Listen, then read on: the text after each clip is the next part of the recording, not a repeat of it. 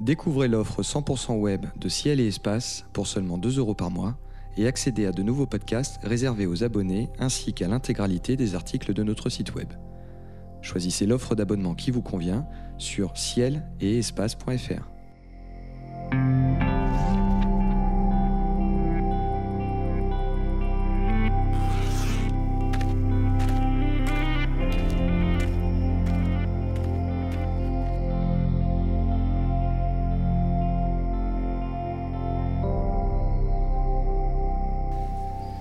Bonjour et bienvenue sur les podcasts de Ciel et Espace pour cette émission consacrée aux éphémérides du mois de février 2018. Ce mois-ci, en compagnie de Jean-Luc Dauvergne et de Philippe Hénarejos, nous vous conseillons d'observer la belle lumière cendrée de la Lune le 7, la conjonction entre Mars et la Lune le 10, puis entre Mars et Uranus le 13, et enfin le beau chapelet que forment Vénus, Saturne, la Lune et Jupiter dans le ciel du matin le 28. Nous nous intéresserons tout particulièrement à la Lune et à Uranus ce mois-ci, et bien sûr, comme chaque mois, Philippe Hénarejos et Jean-Luc Dauvergne nous révéleront leur coup de cœur en fin d'émission, après nous avoir fait voyager au cœur des missions Apollo et promener dans la constellation du mois. Messieurs, bonjour. Bonjour. Alors Philippe, c'est à vous que revient la lourde tâche de commencer cette émission. Chaque mois, vous nous contez une anecdote des missions Apollo, et cette fois, vous voulez nous parler du comeback, en bon américain, hein, d'Alan Shepard. Et Eh oui, vous connaissez Les Sept Samouraïs, je recommande le film, ou Les Sept Mercenaires, je recommande aussi d'ailleurs. Mais en matière d'exploration spatiale, côté américain, tout a commencé avec les, ce qu'on pourrait appeler les Sept Magnifiques. Ce sont les sept premiers astronautes sélectionnés par la NASA en avril 1959 pour effectuer les premiers vols spatiaux. Le premier d'entre eux, Alan Shepard, est devenu un héros des États-Unis quand le 5 mai 1961, il a été le premier Américain à aller dans l'espace à bord d'une minuscule capsule Mercury. Alors en 1963, il aurait dû commander la première mission à bord d'une capsule à deux places, Gemini. Mais il est alors sujet à des vertiges et des nausées. On lui, diagnostique la maladie de Ménière, qui est un trouble de l'oreille interne, hélas, à l'époque, incurable. Shepard se retrouve ainsi cloué au sol. Faut voir qui, c'est. Shepard, c'est l'étoffe des héros. C'est le gars qui a vraiment envie de piloter, euh, qui veut être à, à la proue du navire. Donc il est cloué au sol. Et faute de mieux, il est nommé chef du bureau des astronautes et devient l'adjoint de Dick Slayton, qui lui aussi est cloué au sol pour un autre problème qui fait partie des sept magnifiques, et qui décide donc de la composition des équipages. Tous les deux, ils font euh, la pluie et le beau temps au sein des astronautes de la NASA. Mais au cours de l'année 1968, l'astronaute Tom Stafford lui indique qu'il a entendu parler d'un médecin à Los Angeles qui fait des miracles avec la maladie de Ménière. Shepard prend aussitôt et en secret un rendez-vous. Euh, il euh, accepte de se faire opérer et c'est ainsi que début 1969, toujours dans le plus grand secret, euh, il n'en dit rien à la NASA. Comment est-ce possible? Il fait, Je vais vous dire, il fait le voyage en Californie pour se mettre entre les mains, cela ne s'invente pas, du Dr House. Évidemment, on passe à la série, mais de fait, William House, tout comme le héros mal embouché de la série, réussit l'impossible et guérit Shepard. Alors Shepard, je vous ai dit que comment il fait pour aller dans le plus grand secret. Eh bien, il se fait inscrire à la clinique, à l'hôpital, sous un nom d'emprunt, un nom grec. Ce dernier, donc, Shepard, ne tarde pas, quand il revient, à se faire examiner de nouveau par les médecins de la NASA. C'est eux qui délivrent les autorisations pour voler. En février 69, Shepard en est là. Il est en train de revenir. Il sait qu'il va revenir parmi les astronautes actifs, dix ans après avoir été sélectionné par la NASA. Il est le dernier des sept magnifiques encore en activité. À la même époque, il y a encore Gordon Cooper, lui aussi parmi les, sept premiers, mais qui est en train de laisser filer sa chance d'aller sur la Lune parce qu'il fait des courses de voitures euh, qui sont dangereuses contre la vie de la NASA. Et ça, ça va énerver Dick Slayton qui va l'écarter. Donc Shepard est le seul des sept magnifiques et il prépare son retour, qui sera effectif au printemps 1969, quand les médecins de la NASA seront sûrs cette fois qu'il est guéri.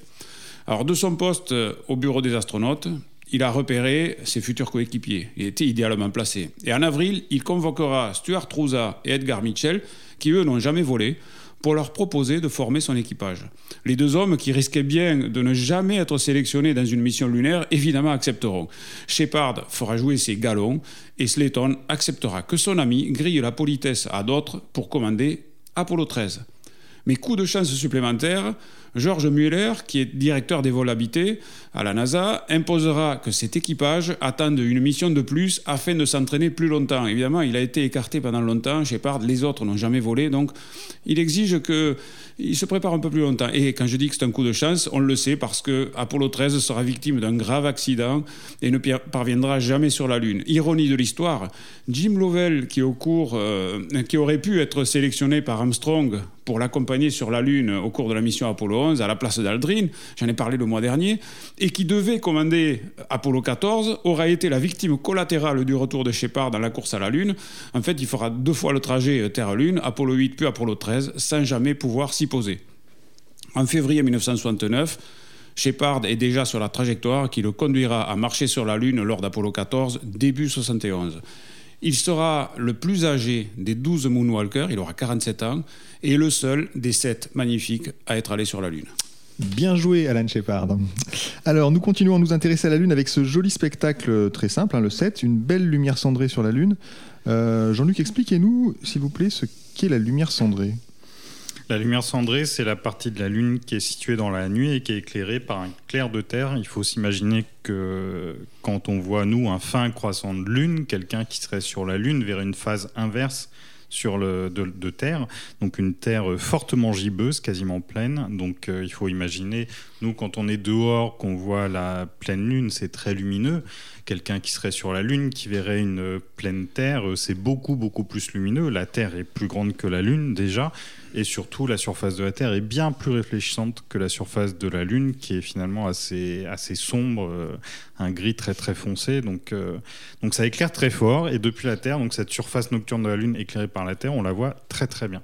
Euh, Jean-Luc, on parlait des missions Apollo. Donc, quand on pose le pied sur la Lune, qu'est-ce qu'on voit de la Terre? Est-ce qu'on peut se retrouver en pleine lumière cendrée? Est-ce que les astronautes ont, vécu ça?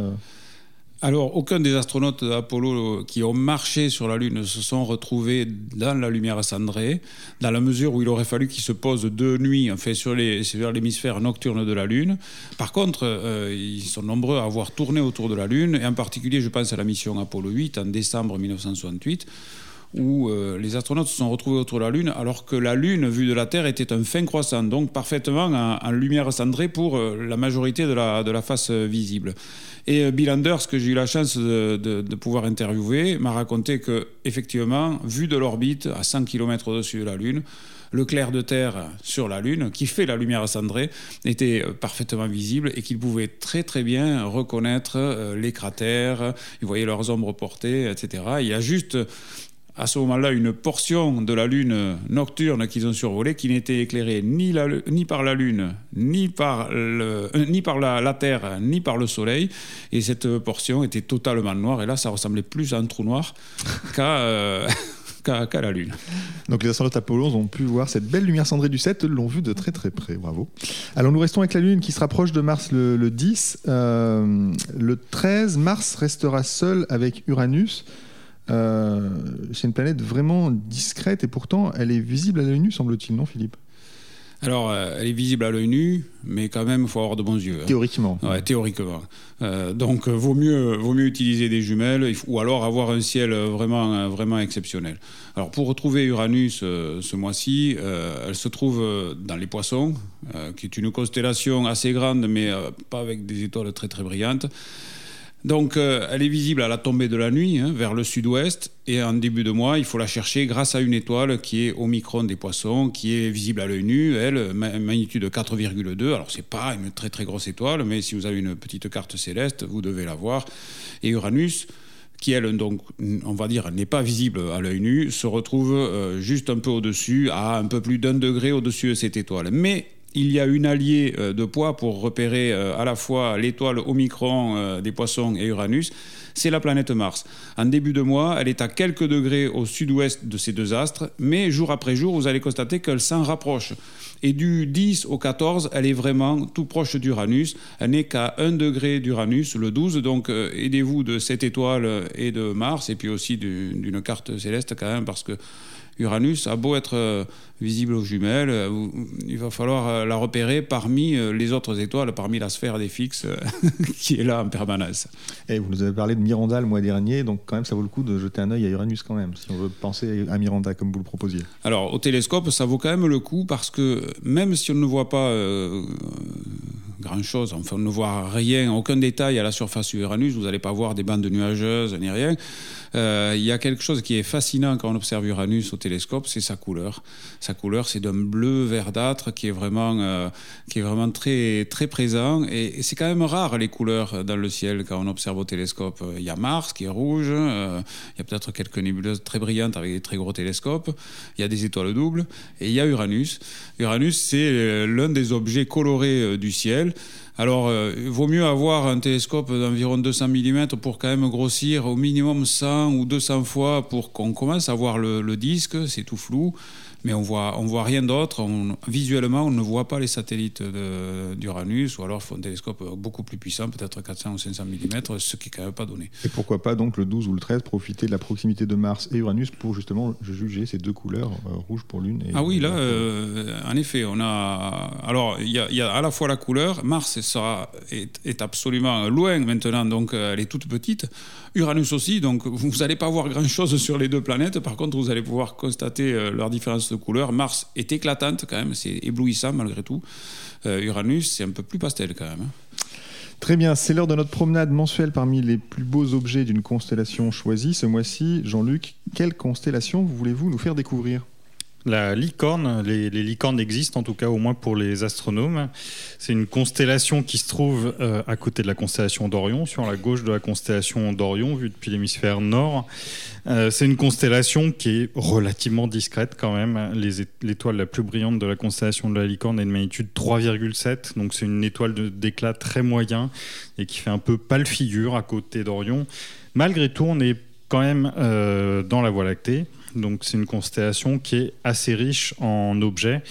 Le plus connu de la constellation de la Licorne, c'est la nébuleuse de la Rosette. Alors la nébuleuse de la Rosette, est, euh, elle est assez grande, elle fait la taille de la Lune, donc c'est un objet assez remarquable.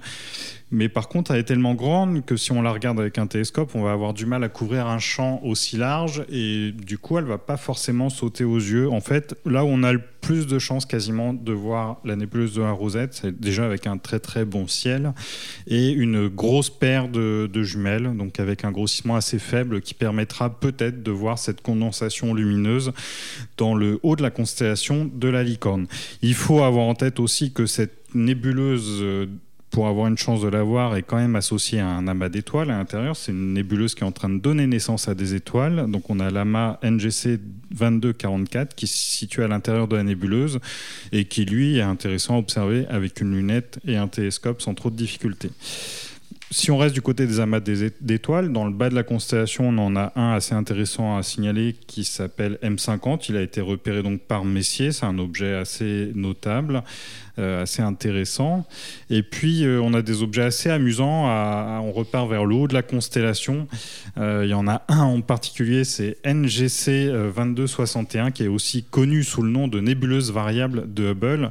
En fait, c'est une petite nébuleuse de forme triangulaire associée à une étoile variable. Et du coup, l'éclat de la nébuleuse elle-même, vu que la nébuleuse diffuse la lumière de l'étoile, l'éclat de la nébuleuse varie. Donc c'est un objet euh, assez intéressant à observer, à photographier. Et du coup, j'ai une colle. Pourquoi nébuleuse de Hubble? C'est une vraie colle? Euh, non, non, c'est pas une colle. Elle a, été, euh, elle a été découverte par Edwin Hubble tout simplement en 1916.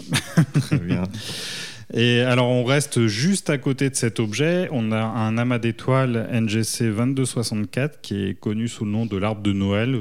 L'alignement des étoiles fait penser un petit peu à un sapin de Noël.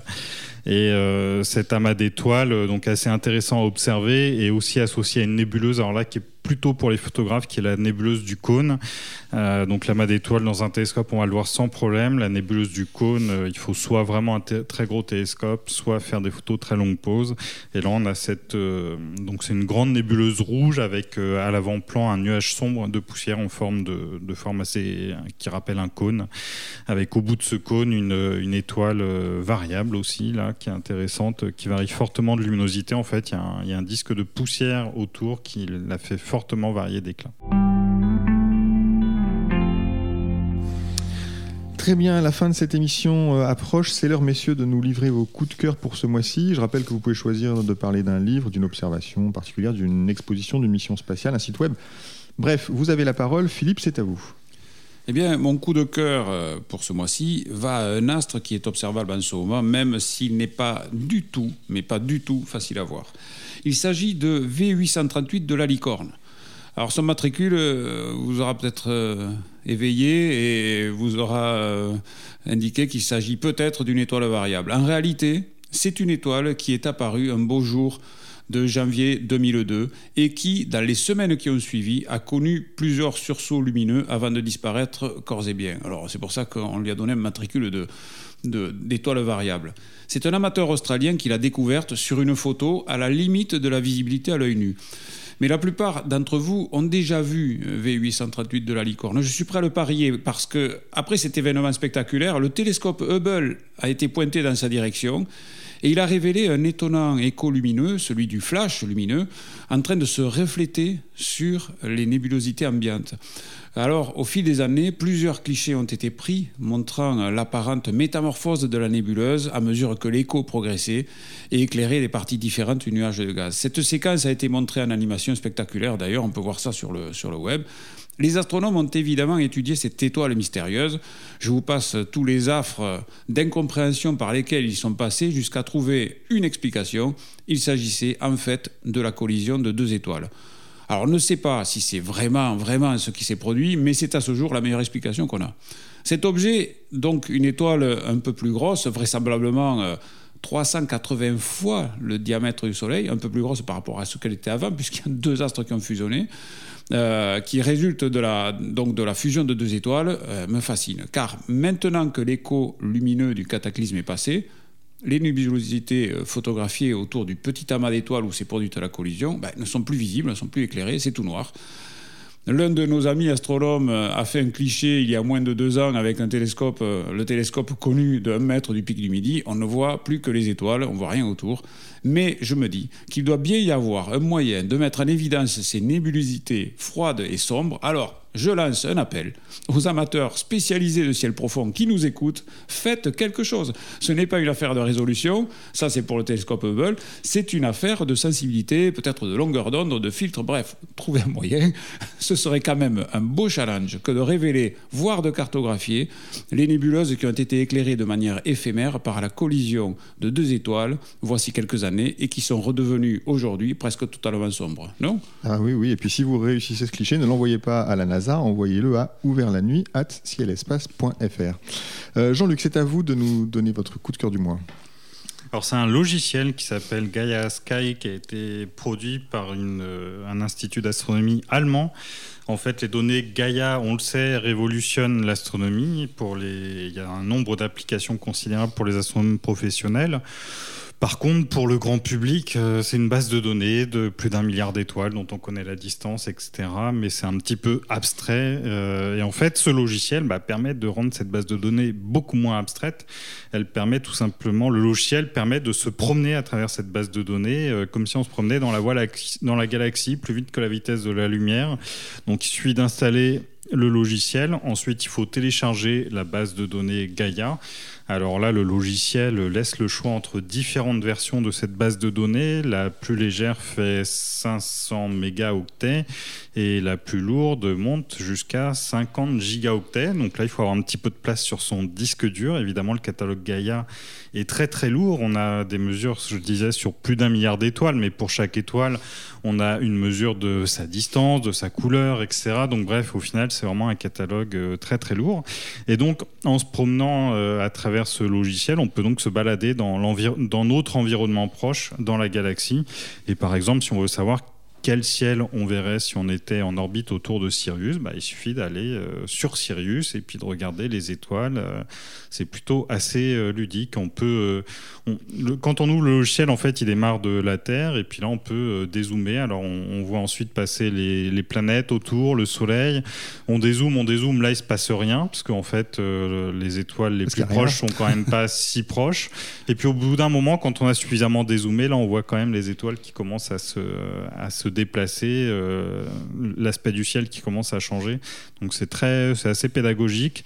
Il y a une possibilité de voir le ciel en 3D, soit sous forme d'anaglyphe, euh, soit euh, de stéréogramme. Il y a plusieurs modes de, de visualisation 3D.